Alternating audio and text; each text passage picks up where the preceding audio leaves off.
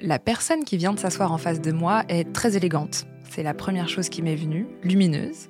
Elle est en train de sourire, elle a les cheveux ramenés en queue de cheval. Et puis euh, des petites ballerines noires aux pieds, très pratique puisqu'elle est arrivée dans le studio en trombe. Elle a le teint euh, et, et les yeux qui pétillent. Je suis Lauriane Melière et je reçois Hélène Duval, fondatrice de la marque et des studios de yoga Youge. Bienvenue dans Émotion de peau, un podcast MyBlend.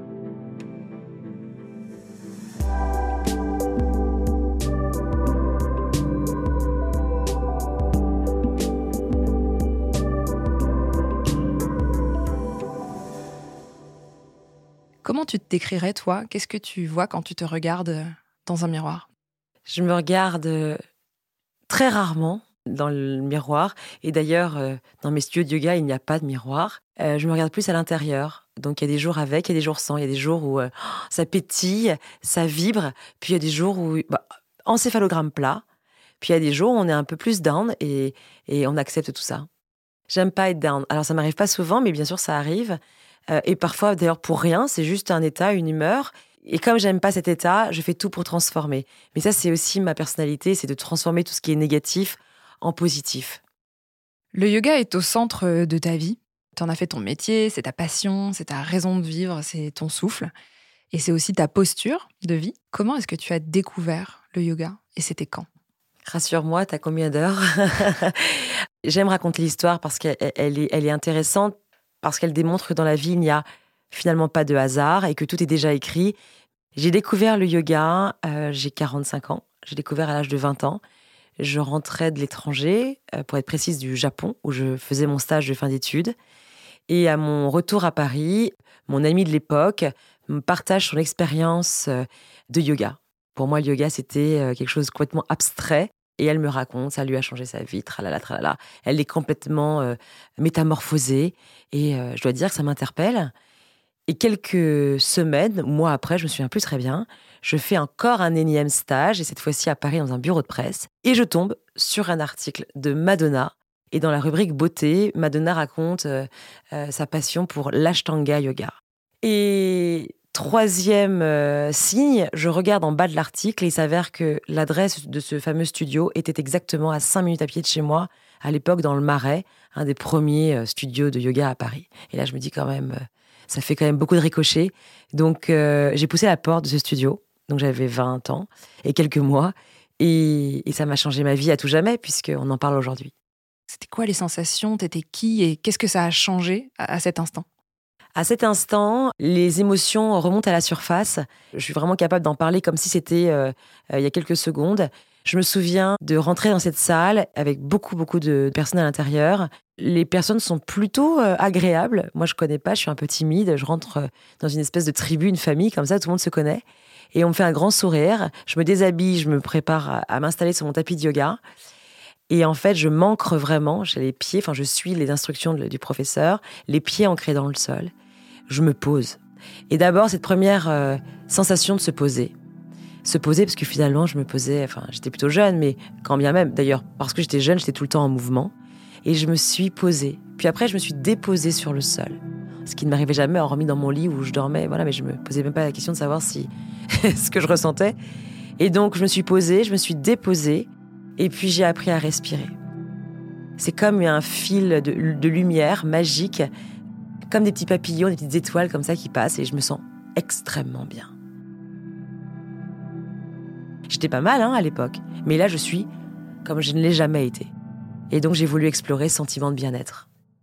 Quelle euh, jeune femme tu es à 20 ans? Tu dis que tu as du, mal à te poser, que tu n'analyses pas vraiment tes sensations, tes émotions. Qui es-tu? Je suis jeune, euh, j'adore la vie, j'ai la fougue, je sais pas ce que je veux, mais j'avance, mais sans trop savoir ce que signifiait être en vie. Avant de découvrir le yoga, j'avais un corps, mais finalement, je le maltraitais complètement. Mais complètement, ça voulait dire euh, les sorties, se coucher très tard, euh, fumer des cigarettes, euh, pour pas dire autre chose. Enfin voilà, c'était la vie de l'étudiante euh, un peu déjantée, qui voyageait, qui, qui était gâtée par la vie parce que finalement c'était une période de d'insouciance. Mais il y avait un corps d'un côté et la tête de l'autre. Et d'ailleurs, je crois que c'est le mal-être de notre société, en tout cas pour ceux qui n'ont jamais rencontré cette pratique. Les personnes n'ont pas conscience que le corps et le mental vont complètement ensemble. On ne peut pas mal penser et être bien dans sa peau. C'est vraiment les vases communicants. Et tout ce que je dis, tout ce que j'avale, tout ce qui rentre par la bouche, que ce soit l'alimentation, que ce soit la parole, a un effet immédiat sur le corps et le mental. Est-ce que tu avais une passion? Parce qu'aujourd'hui, forcément, le yoga habite tout ce que tu fais. Est-ce que tu avais eu quelque chose d'autre avant? Est-ce que le yoga a remplacé une, quelque chose qui existait déjà? Hormis le yoga, et tu as raison de le souligner, j'ai jamais eu de passion. D'ailleurs, j'ai jamais eu de passion, j'ai jamais été fan. Tout ce que j'aimais, c'était euh, c'était être avec mes amis, sortir. Alors ça, qu'est-ce que je pouvais sortir à l'âge de 20 ans? À Paris, c'était fou, on avait l'impression que le monde s'offrait à nous. J'étais vraiment dans un état de, de vivre et euh, dans l'insouciance et l'inconscience de la vie. Comment est-ce que tu te sens, toi, euh, après une séance?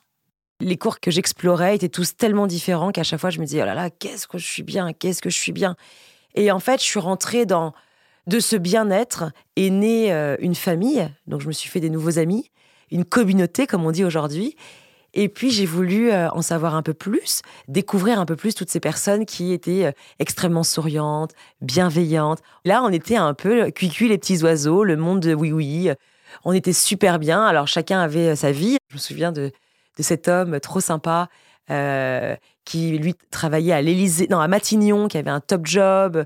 Mais en fait, son tapis de yoga, était juste, il revenait un peu dans ce côté un peu beatnik. C'était génial parce qu'on avait tous nos vies, tous nos personnalités. Et on partageait, quand on était ensemble, un moment de, de, bienveillance, de gratitude, de respect envers nous-mêmes et envers toutes les personnes avec qui on pratiquait. Et moi, je me suis retrouvée dans cette, dans cette famille du yoga pendant quelques années avant de, de passer à autre chose, ça veut dire créer, monter ma famille, etc., et de revenir un peu à la normalité. Finalement, c'était pas la vie normale. On mangeait une soupe le soir, on était hyper heureux, on se couchait hyper tôt, on, avait toujours le calendrier de la lune euh, dans notre poche pour vraiment respecter nos, salutations au soleil, au lever. Enfin, c'était euh, voilà une vie à part, un peu en dehors du monde finalement. Et pour avancer dans cette pratique, il fallait une hygiène de vie qui était inéluctable, que j'ai évidemment respectée au pied de la lettre. Donc j'ai été pendant sept années macrobiotique. Pour progresser dans le yoga, et la pratique que je faisais à l'époque était un yoga traditionnel dynamique qui s'appelle toujours l'Ashtanga Yoga, il y a des paliers à passer, ce qu'on appelle des séries. Série 1, série 2, etc. C'est pour les aficionados qui nous entendent. Et pour euh, avancer dans cette pratique, effectivement, le corps physique doit complètement être euh, euh, formaté d'une certaine manière. Et donc, qu'est-ce que c'est cette routine? Ça veut dire de longues périodes de jeûne. Ça m'est arrivé de faire 20 jours, ouais, un peu moins de 20 jours, ouais. Je me souviens, on faisait des randonnées en silence, on ne mangeait pas. C'était quand Amma venait à Paris, c'était euh, à qui serait au premier rang pour recevoir euh, la gratitude. C'était très bizarre. en fait, on peut dire que c'était un peu sectaire. Alors, ma routine alimentaire, c'était euh, une assiette découpée en plusieurs compartiments, des algues, des légumineuses, des oléagineux et des légumes cuits. Et évidemment, zéro sucre, zéro, évidemment pas d'alcool. Maintenant, avec du recul, et quand je vois les personnes autour de moi qui sont extrêmes dans leur routine alimentaire, je pense que c'est dommage. Parce qu'il faut juste profiter de l'instant présent et de la vie. Après, il y a des personnes qui adorent ça. Moi, j'ai adoré, mais au début, c'était contraignant. J'ai jamais été aussi bien dans ma vie, mais en même temps, j'avais plus vraiment de vie sociale. De la, la midinette de 20 ans déjantée, je suis rentrée dans une vie presque monacale. Mais qu'est-ce que j'étais bien? J'étais totalement hyper bien dans ma peau. Vraiment. Et je crois que j'ai jamais été aussi bien d'ailleurs que cette période-là. Mais en même temps, mon corps allait bien, ma tête allait bien, mais j'avais un manque énorme autour de moi. C'était euh, des amis, parce que j'étais plutôt en phase avec euh, les gens de mon âge. En fait, j'étais chiante. J'étais chiante, mais et un peu finalement, euh, ouais, dans mon monde à moi, et pas très ouvert. Alors, très ouvert avec les personnes qui étaient dans mon univers, donc cette famille que j'avais rencontrée dans ce studio de yoga, mais totalement hermétique avec les personnes de l'extérieur. Mais j'étais bien moi avec moi-même. Ma famille me disait d'ailleurs, c'est pas possible, elle va finir avec un gourou dans une secte. Ils avaient très très peur de ça. Ils me voyaient manger des graines euh, chez moi. Ma cuisine, c'était des bocaux euh, remplis de graines. Ma mère m'appelait la poule. Je me souviens de cet enterrement de vie de jeune fille d'une de, mes très bonnes amies. Nous étions à Barcelone et à 10h, euh, en plein été, à 10h, désolé les filles, il faut que je rentre avec ma petite verveine alors que elle faisait la fiesta, etc. Et vraiment pas sympa. C'est vrai, hein, c'était vraiment particulier quand j'y repense. Mais je suis tellement contente d'être passée par là. Est-ce que tu as vu des résultats euh, particuliers sur la façon dont tu te sentais dans ton corps, la façon dont, dont ta peau a réagi à ce, à ce bouleversement? Je vais être honnête, j'ai jamais été aussi belle de l'intérieur et de l'extérieur à cette période-là. J'avais un corps euh, à la fois très musclé, très sculpté, parce que je pratiquais quand même tous les jours, heureusement, mais aussi euh, un corps sain, vraiment, une peau très glowy, comme on dit maintenant, et euh, aucune colère en émotion, aucune tristesse. En fait, je vivais à l'intérieur de moi. Donc tout était beau, mais en revanche, euh, le jour où j'ai ouvert les yeux en me disant, mais en fait, euh, ah, il y a un monde qui existe, ça a assombri un peu plus ben, ce bien-être que j'avais, mais heureusement, sinon j'aurais jamais rencontré mon mari, fait des enfants, et, etc., etc. Comment tu as fait pour trouver finalement le bon équilibre? Par l'amour. L'amour, c'est l'équilibre, on ne peut pas vivre sans amour. J'ai rencontré mon mari qui euh, n'avait rien à voir du tout avec ce monde du yoga, des yogis euh, euh, mangeant du tofu et des graines. Et il m'a ramené à la vie, à la normalité finalement. Je suis sortie de, cette parenthèse enchantée parce que j'ai vraiment vécu cette année pleinement, donc cette année macrobiotique très riche en, en travail sur moi. Et quand j'ai découvert mon mari, j'ai réappris à manger, euh, à sortir. Et puis même si j'avais un peu plus mal au ventre et que mon foie était un peu plus malmené, quel bonheur de se retrouver avec euh, des gens autour de soi.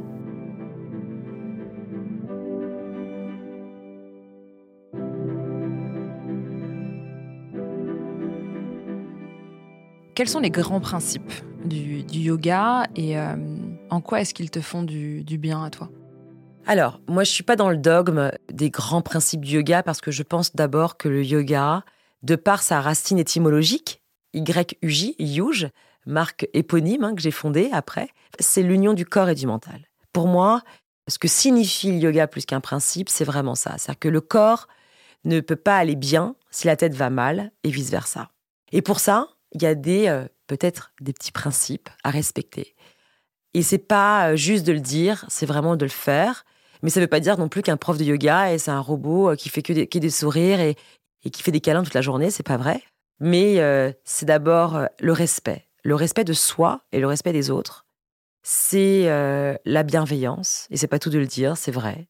Il faut avoir une grande dose d'amour pour pratiquer le yoga et, et encore plus de l'enseigner, de le transmettre. Il faut aimer les gens, les autres. Après, si je développe de manière plus théorique, alors il y a des principes comme Ahimsa, qui veut dire la non-violence, Satya, la vérité. Mais en fait, c'est comme, euh, comme des parents qui élèvent leurs enfants en disant voilà, tu ne vas pas voler, tu ne mentiras pas, tu ne... voilà. C'est mais dans le yoga particulièrement, moi, ce que je retiens et ce qui m'anime en tout cas au quotidien, c'est cette union du corps et du mental. Les, les deux sont indissociables. Et c'est ça le bien-être du yoga. Le yoga, en fait, c'est une puissance euh, donc physique et spirituelle.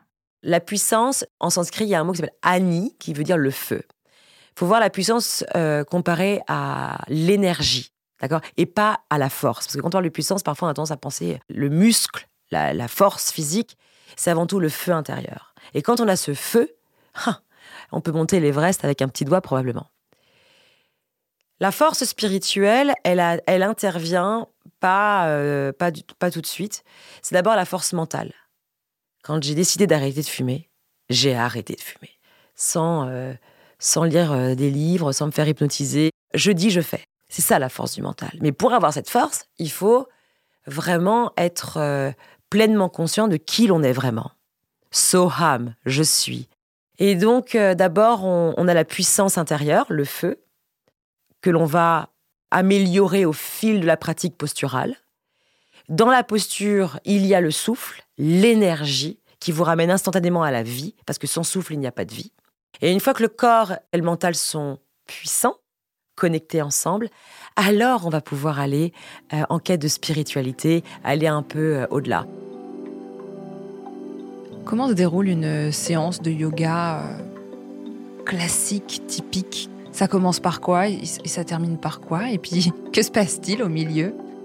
Ça fait donc maintenant 25 ans que je pratique. Et Dieu sait si dans mes défauts, il y a l'impatience, et là, ça fait 25 ans, je me dis, mais c'est quand même incroyable.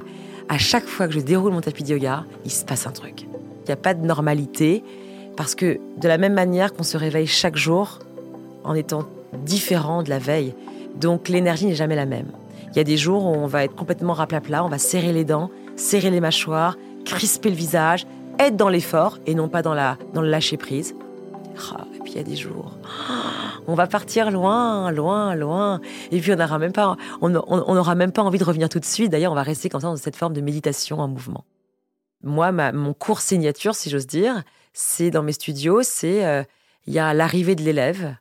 On va se déposer, on va laisser le monde extérieur euh, continuer à s'agiter derrière la porte du studio et nous, on va se poser dans l'instant présent. On va poser le souffle, puis on va poser une intention, une affirmation positive. Et ensuite, c'est parti. On rentre dans la machine à laver. On va comme ça, ouvrir le corps à travers la posture pour terminer la pratique dans cette posture euh, connue des yogis qui s'appelle Shavasana. On est allongé sur le dos. Et là, on va accueillir la magie de tout ce que l'on a fait auparavant. Aujourd'hui, le yoga est démocratisé euh, en Occident. Euh, quel rapport est-ce que tu entretiens avec l'Inde, d'où le yoga est originaire? Et qu'est-ce que tu penses du fait que la pratique, elle soit euh, aujourd'hui euh, majoritairement représentée euh, plutôt par des femmes, plutôt par des femmes blanches, souvent minces, qui parfois aussi proposent un yoga qui a l'air complètement déconnecté de la pratique traditionnelle? J'exprime beaucoup de gratitude envers l'Inde, ce pays qui a créé le yoga, mais pas que le yoga, la science de la Yurveda, la science de la vie, d'accord? Donc on doit leur reconnaître effectivement la chance d'avoir pu euh, écrire, consigner des outils pour un monde meilleur. Maintenant, le rapport que j'ai avec l'Inde euh, est tout autre puisque euh, je suis femme française, donc occidentale, et, la place qui est aujourd'hui réservée aux femmes dans, ce pays, la manière dont, dont est, géré tout simplement, hein, d'ailleurs, le pays avec beaucoup d'intolérance, de violence, énormément. Dans le monde du yoga, il y a, un côté comme ça, totalement de dévotion envers ce pays. Il faut aller en Inde, il faut connaître un gourou indien. Et alors moi, pas du tout, parce que je trouve qu'il y a beaucoup d'hypocrisie derrière tout ça. Et ce qui est euh, formidable, c'est que d'une pratique ancestrale et traditionnelle, on est su euh, la cuisiner pour, euh, pour coller à, nos desiderata, à nos besoins d'occidentaux. Et moi, je suis beaucoup plus attirée par une pratique occidentale qui, au début, est née au Canada, puis euh, en Californie, puis à New York pour arriver ensuite euh, en Europe bien plus tard, et alors en France euh, totalement récemment. Et en fait, c'est une pratique qui n'a pas de dogme. Avec le recul et l'expérience, comment est-ce que tu expliques le fait qu'on ait mis autant de temps à s'intéresser au yoga en France? Quel regard était porté sur le yoga avant, donc vraiment quand tu as commencé, il y a 20 ans, il y a 25 ans. Et quel regard on porte sur le yoga aujourd'hui? Qu'est-ce qui a changé? Lorsque j'ai commencé, le yoga bénéficiait d'une mauvaise image parce que il y avait beaucoup de dérives sectaires, beaucoup de, groupes, d'individus qui, sous couvert de la pratique du yoga, finalement avaient des agissements euh, intolérables. Donc pour la personne lambda, néophyte dans la pratique, évidemment, ça faisait peur et puis euh, pas du tout envie de s'identifier à ces foufous hein, qui parlaient aux oiseaux, qui bouffait des champignons, qui, soi-disant, allait voir euh, un monde parallèle. C'est vrai que ce fameux jeûne que j'avais fait dans ce château, euh, euh, dans cette retraite silencieuse, aurait pu vriller si j'avais été très fragile. Maintenant, le yoga s'est démocratisé. Génial. Maintenant, on peut dérouler un tapis ensemble et partager une super énergie. Après, comme dans tout phénomène de mode, puis de société, mais il y a toujours d'abord un phénomène de mode où d'un seul coup, il faut se mettre au yoga parce que c'est in. Je vois en ce moment euh, plein de nanas comme ça qui savaient pas trop quoi faire et qui s'essayent maintenant, qui ont fait quelques cours de yoga et qui euh, ont décidé d'être profs. Bien ou pas bien? En fait, j'ai pas de jugement. Je pense que si euh, elles transmettent une bonne énergie, si on faisait tous du yoga sur cette planète, mais qu'est-ce qu'on serait bien? Après, il faut pas s'y méprendre. Le yoga reste une pratique, un apprentissage qui s'apprend, qui se transmet. Alors, pour pallier ça, moi j'ai créé une école de formation comme ça, au moins, je sais que les profs qui sortent de chez Youge, voilà, au moins ceux-là, je sais qu'ils ne seront pas euh, perchés et pas dogmatiques et ce ne seront pas des futurs gourous en herbe.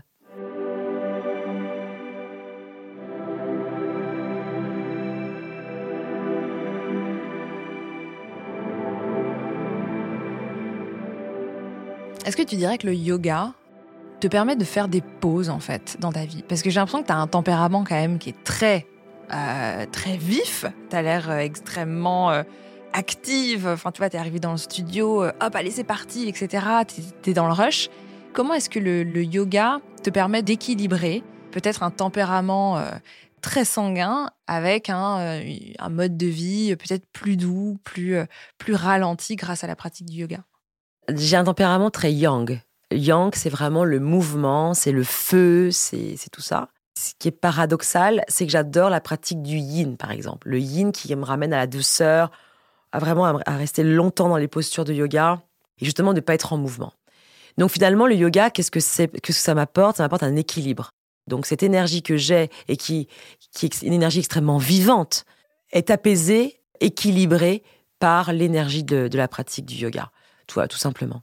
J'ai accepté qui j'étais et le yoga m'a apporté aussi cette dimension-là. J'accepte d'être impatiente.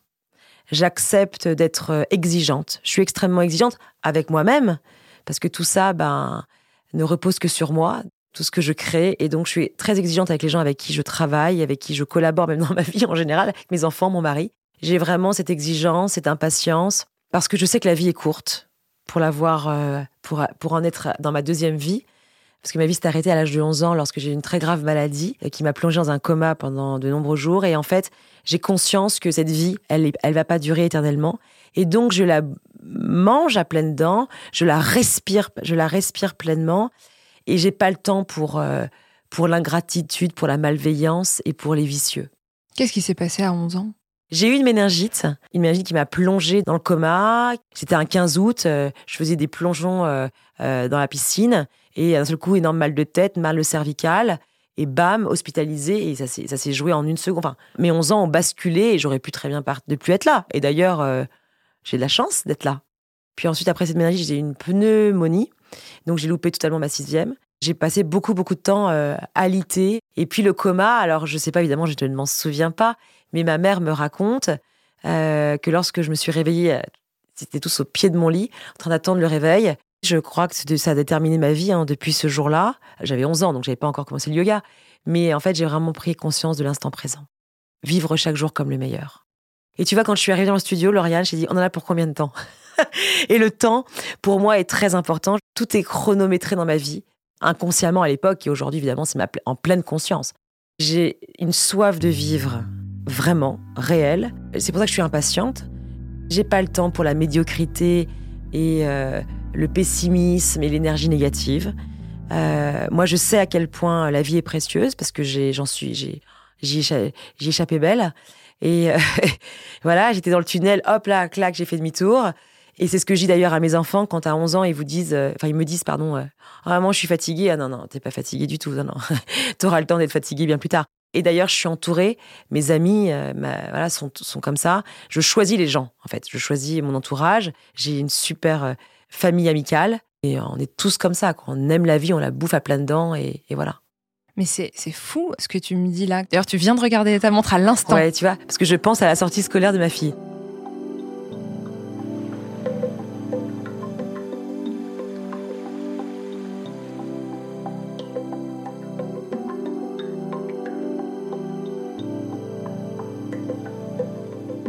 Comment est-ce que les bienfaits du yoga s'inscrivent en toi et te marquent Est-ce que tu vois euh, une différence, par exemple, sur euh, ta peau, sur ton corps, entre les moments où tu pratiques et les moments où tu pratiques moins? De toute évidence. Lorsque je pratique, bon, déjà, je détends les traits de mon visage. Donc, je détends les mâchoires, et d'ailleurs, on le dit. Détendez les traits d'expression, apaisez les traits de votre visage, desserrez les mâchoires, décollez la langue du palais, Bon, glissez un sourire sur vos lèvres. Donc évidemment, déjà, le plus beau des maquillages, c'est le sourire. Et puis par le souffle, on va oxygéner. On va s'oxygéner, on va ramener cette énergie. On revient à ce, glow naturel. Bon, après un cours de yoga, c'est euh, un cours de sport en général. Bon, bah, au yoga, ce qu'on rajoute, c'est en plus le sourire. Parce qu'il y a des sports où on est quand même bien crispé pendant une heure. Là, au yoga, on est totalement détente. Dans certains de tes studios, tu as souhaité cumuler la pratique du yoga et euh, une lumière infrarouge. Ça vient d'où? Qu'est-ce que c'est? Et à quoi ça sert? Je suis au Japon, je fais mon stage euh, de fin d'études, je passe six mois euh, là-bas. Je fais régulièrement des séances dans des saunas japonais. Donc ce sont des saunas infrarouges Ce sont des saunas infrarouges. Et on m'explique tout simplement que c'est parce qu'on mange beaucoup de, de poissons crus, donc chargés en métaux lourds, et que c'est très bien pour, pour nettoyer le corps. Et plus tard, je lis un article, je crois, sur une, sur une entreprise qui s'installait en France, euh, installant des Yoshidome dans les centres de beauté. Yoshidome, c'est fou, ça me parle. Et donc là, je me renseigne. Ah, mais incroyable, c'est ce que je faisais il y a quelques années au Japon. Et lorsque donc j'ai décidé de monter les, studios Yuge, j'avais euh, trois envies très fortes pour vraiment disrupter les studios qui existaient déjà. Euh, à l'époque, on pratiquait dans la lumière blanche, très pure, il fallait que ce soit très pur. Même les profs étaient habillés en blanc, etc. Moi, tout le contraire. Un, la musique, parce que déjà, je, suis, je préfère le son euh, à l'image. Donc, la musique, pas de miroir, dans l'obscurité et sous la lumière des infrarouges il y avait le hot yoga qui existait, il y avait la pratique du Bikram yoga que j'avais euh, euh, expérimenté. Ça m'avait pas du tout plu tellement la chaleur était forte, donc assez agressive au final. Je me souvenais de cette, de cette chaleur douce et réconfortante que j'avais découvert au Japon. Et ensuite, j'ai, donc j'ai testé en France ces fameux saunas japonais et je me suis dit, bingo, je fais ça, ça va être incroyable, ça n'existe nulle part ailleurs. Qu'est-ce que ça change justement de pratiquer euh, sous les infrarouges? On rajoute une, une dimension à la pratique les infrarouges, c'est une lumière qui pénètre sous les pores de la peau et qui vient décoller un maximum de toxines par le processus de sudation, de transpiration. Donc quand on rajoute à ça le mouvement postural et la respiration yogique, eh ben on rajoute un nettoyage à la fois physique et, mental. Il y a vraiment une dimension supplémentaire de, de nettoyage, sentiment d'être propre. Et quel est l'effet euh, justement sur la peau? Comment ça fonctionne en fait euh, l'infrarouge sur le, sur la peau du corps, la texture, euh, euh, la peau du visage, peut-être aussi sur l'humeur? La lumière des infrarouges est rouge. Et donc, il y a eu plein d'études qui ont été faites justement sur les bienfaits des infrarouges pour calmer le système nerveux. Ça rassure, ça détend. D'ailleurs, on utilise infrarouges pour les personnes qui sont dépressives. Certains dermatos utilisent également les infrarouges pour euh, traiter l'acné. Alors, ce qui est absolument magique, c'est que lorsque je m'alimente mal, oui, oui, ça m'arrive, lorsqu'on boit par exemple de l'alcool, ça c'est radical. Le lendemain, lorsque vous pratiquez, vous avez la petite goutte de transpiration très acide. On la sent d'ailleurs. Ah bah oui, tiens, je viens d'évacuer une toxine. Enfin, pas qu'une. Donc en fait, sur la peau, ça permet de nettoyer la peau et donc de faire sortir des petits boutons, peut-être qui, voilà, des, des, trucs qu'on avait à l'intérieur. Hop, on les élimine. Donc ça, on évacue, on évacue les toxines. Et les cheveux, moi mes cheveux, là, je regarde dans le miroir, euh, je parle de ça ils sont tellement longs en fait. Je, les coupe quasiment tous les euh, un mois et demi, deux mois. Ils poussent trop vite. Ça, c'est les infrarouges. Et les ongles fortifiés, tout. Non, mais c'est magique. Mais il y a plein d'utilisations pour les infrarouges. C'est, il y a que des bienfaits.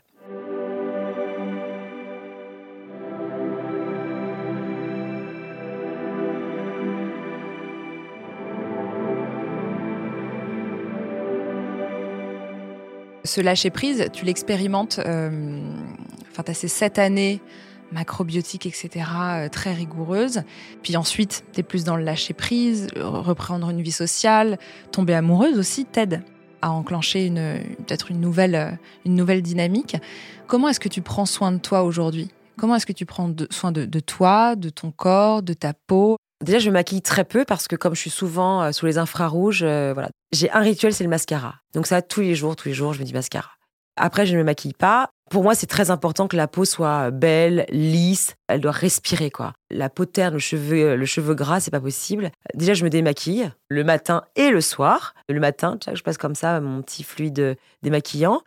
Et ensuite, j'utilise euh, la base, hein, ça veut dire un petit sérum euh, sous ma crème de jour. Depuis peu, je mets le contour des yeux. Je ne sais pas si ça fait quelque chose, mais en tout cas, j'ai commencé à faire ça. Parce que j'ai vu euh, que les marques du temps commençaient à s'installer autour de mes yeux. En fait, je mets très peu de crème. En revanche, j'en mets beaucoup sur le corps. Ça, c'est ma mère qui me l'a appris, les, les genoux, les coudes, les talons, euh, voilà. Partout, je me badigeonne de crème. Je ne peux pas, après ma douche le matin, ne pas mettre de crème sur mon corps. Ça, c'est impossible. Après, j'ai ma routine euh, du matin, mon jus de citron à jeun. Alors là, en ce moment, je prends du vinaigre de cidre. C'est pas mal non plus, d'ailleurs, pour bien détoxer l'organisme, bien nettoyer. Je pars souvent en retraite de yoga. Ça, c'est génial. On rééquilibre tout. Je souris beaucoup. Beaucoup, beaucoup, beaucoup. Je fais très peu la tête. Même quand j'ai mal, je souris. D'ailleurs, je, souris beaucoup quand j'ai mal. Je serre un peu les dents, mais je souris quand même. Non, après, je fais beaucoup de yoga, donc c'est ma routine, c'est ça aussi.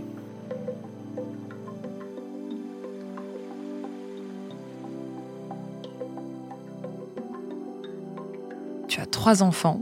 Est-ce que tu peux me les présenter et me dire un petit peu ce que ça a changé euh, dans ta vie de devenir maman de ces trois enfants? J'ai trois enfants, Nathaniel qui a 13 ans, Vadim 11 ans et Eden, ma petite dernière, qui a 7 ans. Ça a bouleversé ma vie, mais au sens du chamboulement total, euh, à, à partir du premier enfant. Ça change que déjà, on n'est plus seul. Euh, moi, j'ai une expression souvent, je disais, on est seul, on vit seul et on meurt seul à partir du moment où le cordon ombilical est coupé. Bah, en fait, j'ai à nouveau un cordon ombilical. Cette fois-ci, c'est, c'est avec mes enfants. J'ai coupé celui avec ma mère et, je l'ai retrouvé avec mes enfants. Donc, on a beaucoup moins d'insouciance, plus vraiment d'inconscience. Tous mes faits et gestes euh, sont réfléchis pour mes enfants. Voilà, donc je fais pas n'importe quoi. Ça a changé qu'on n'a pas de mode d'emploi quand on devient mère. Et quand on vous dit c'est la plus belle chose qui t'arrive dans ta vie, bah moi au début c'était pas la plus belle chose. J'ai trouvé que c'était hyper dur, euh, les nuits euh, courtes, les cernes. Alors là la routine beauté, autant, te dire qu'il n'y en avait plus. La nervosité, euh, le ventre aux chaussettes. J'ai très très mal vécu. Bon déjà la grossesse parce que j'ai pris beaucoup beaucoup de poids que j'ai perdu immédiatement, mais n'empêche que le corps s'est métamorphosé. Puis j'ai encore quelques petits stigmates. Au début, voilà, c'est mignon, mais ça pleure beaucoup. On a une telle abnégation de soi. Après, quand ils grandissent, alors moi, on me disait Ah, petit, petit, petit souci, grand, grand souci. Je ne sais pas possible, ça ne peut pas être pire que ce que je vis aujourd'hui. Pour moi, ce qui était, ce qui était dur, c'était l'organisation. Vivant à Paris, et je pense à toutes ces femmes monoparentales, toutes ces familles monoparentales, vraiment, quel courage. Parce que c'est dur d'avoir des enfants. Voilà. Euh, c'est dur quand on travaille, etc. Mais c'est maintenant le vif du sujet, c'est quand ils grandissent. Quand ils grandissent, vous les faites encore plus présents, où tout ce que l'on va dire, tout ce que l'on va faire va avoir un impact sur leur éducation euh, extrêmement fort. Donc mettre des filtres. Voilà, moi qui n'ai jamais mis vraiment de filtre, ben là j'en ai mis, j'en mets de plus en plus. Hein, filtre dans les mots, euh, filtre dans le comportement, filtre, etc. Il ben, faut faire attention à ce qu'on dit. Voilà, les mots ont un sens. Voilà, on dit pas à un enfant, ah, qu'est-ce que tu, qu'est-ce que tu m'agaces? Mais bien sûr qu'on le dit, évidemment. Qu'est-ce qui m'agace? C'est vrai quand il vous tourne autour comme une abeille pendant, euh, pendant cinq minutes pour avoir récupéré son téléphone portable. Mais en fait, il faut faire attention. Il faut faire attention parce que derrière, ça crée euh, un comportement chez l'enfant de déstabilisation, de perte de confiance. Donc, j'apprends aujourd'hui vraiment à être mère et à, transmettre. Je suis extrêmement euh, douée, je pense, pour ma transmission du yoga. Mais là, je suis en train d'apprendre la transmission de l'éducation et donc je suis en plein dedans et pour l'instant, je suis pas très douée mais je fais avec ce que je peux. Ce qui est génial, et là, euh, c'est que voilà, aujourd'hui, ma vie, elle est riche, elle est remplie à ras-bord parce que j'ai des enfants et je sais pourquoi je vis vraiment. Tu dis que tu n'y arrives pas vraiment. Qu'est-ce qui te fait dire ça? Je pense que la culpabilité des mamans, elle est réelle, elle est bien réelle. On ne sait pas faire. On n'a pas de mode d'emploi. On a des, on a des croyances qui parfois sont limitantes de par l'éducation qu'on a pu recevoir. Je ne sais pas si j'ai eu la meilleure éducation. Pardon maman. Mais oui, mais quand j'ai découvert le yoga, par exemple, ça a mis à plat toute l'éducation que j'avais reçue. Par exemple, on dit aux petites filles de croiser les jambes. D'accord Quand elles sont en jupe. Ben moi, au yoga, on me disait qu'il fallait tout ouvrir. Au contraire. Parce que quand on croise, eh ben, on ferme les hanches. Alors que les hanches, c'est les réserves émotionnelles. Et qu'au contraire, il faut les libérer. Non, mais des petits détails. Mais voilà, est-ce que ce qu'on a reçu, euh, c'est vrai? Je ne sais pas. Est-ce que ce que je dis à mes enfants, c'est la vérité? Je ne sais pas. Donc je fais, je, me raccroche toujours à l'amour. Est-ce que ce que je leur donne, il y a de l'amour? Ok, il y a de l'amour, mais même quand je, je même quand je gueule, hein, faut que je, mais derrière, il faut qu'il y ait de l'amour. Est-ce que euh, ce que tu as appris du yoga, tu arrives à le transmettre à tes enfants sur leur posture, sur leur souffle, sur euh, la bienveillance dont tu parlais?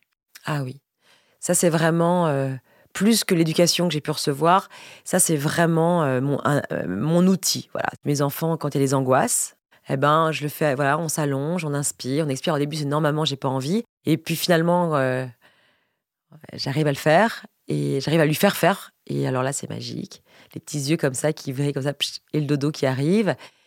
Je leur apprends à être présent, à écouter, à être vraiment dans l'écoute, dans, dans la bienveillance, dans le respect. Bon, ça, c'est la base hein, de toute éducation. Après, il pratique pas vraiment. Ma fille, si.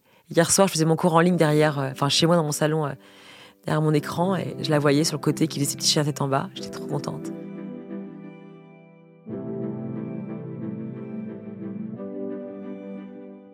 Eh bien, c'est déjà la dernière question. Aujourd'hui, comment est-ce que tu te sens dans ta peau? Bien, très bien là en ce moment parce que je rentre d'une retraite de yoga. Donc, je peux pas te dire, te dire que je, me sens mal serait totalement faux. Je me sens très liée aux, saisons, à la météo. Donc, j'adore voilà, me réveiller le matin, il fait jour, les petits oiseaux chantent. Le corps, enfin, euh, se découvre. Je, me sens vraiment bien. L'été va arriver, cette saison qu'on adore, voilà, c'est ces journées qui n'en finissent pas, interminables, la, la, lumière rose du lever, du coucher du soleil. Et je sais parce que je sais, parce que chaque année, c'est la même chose. Il y a le mois de septembre qui arrivera. Voilà. Et j'ai décidé cette année de me préparer vraiment pour ce mois de septembre pour ne pas perdre tout ce que je ressens en ce moment. C'est un moment particulièrement agréable pour moi. Les studios de yoga ont rouvert, les élèves sont au rendez-vous, tout le monde est content, tout le monde est heureux. vraiment, en ce moment, c'est vraiment le monde des bisounours.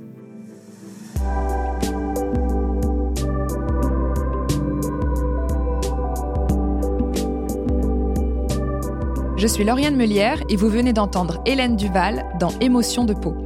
Si cet épisode vous a plu, abonnez-vous à Émotion de peau et laissez-nous vos commentaires et vos étoiles. Émotion de peau est un podcast de MyBlend produit par Louis Créative, l'agence de contenu audio de Louis Média, en collaboration avec Plume Rédaction. C'est Karen Loyer qui a fait le montage, la réalisation et le mix de cet épisode sur une musique de Marine Kéméré. J'ai hâte de vous retrouver pour un prochain épisode et je vous dis à très vite.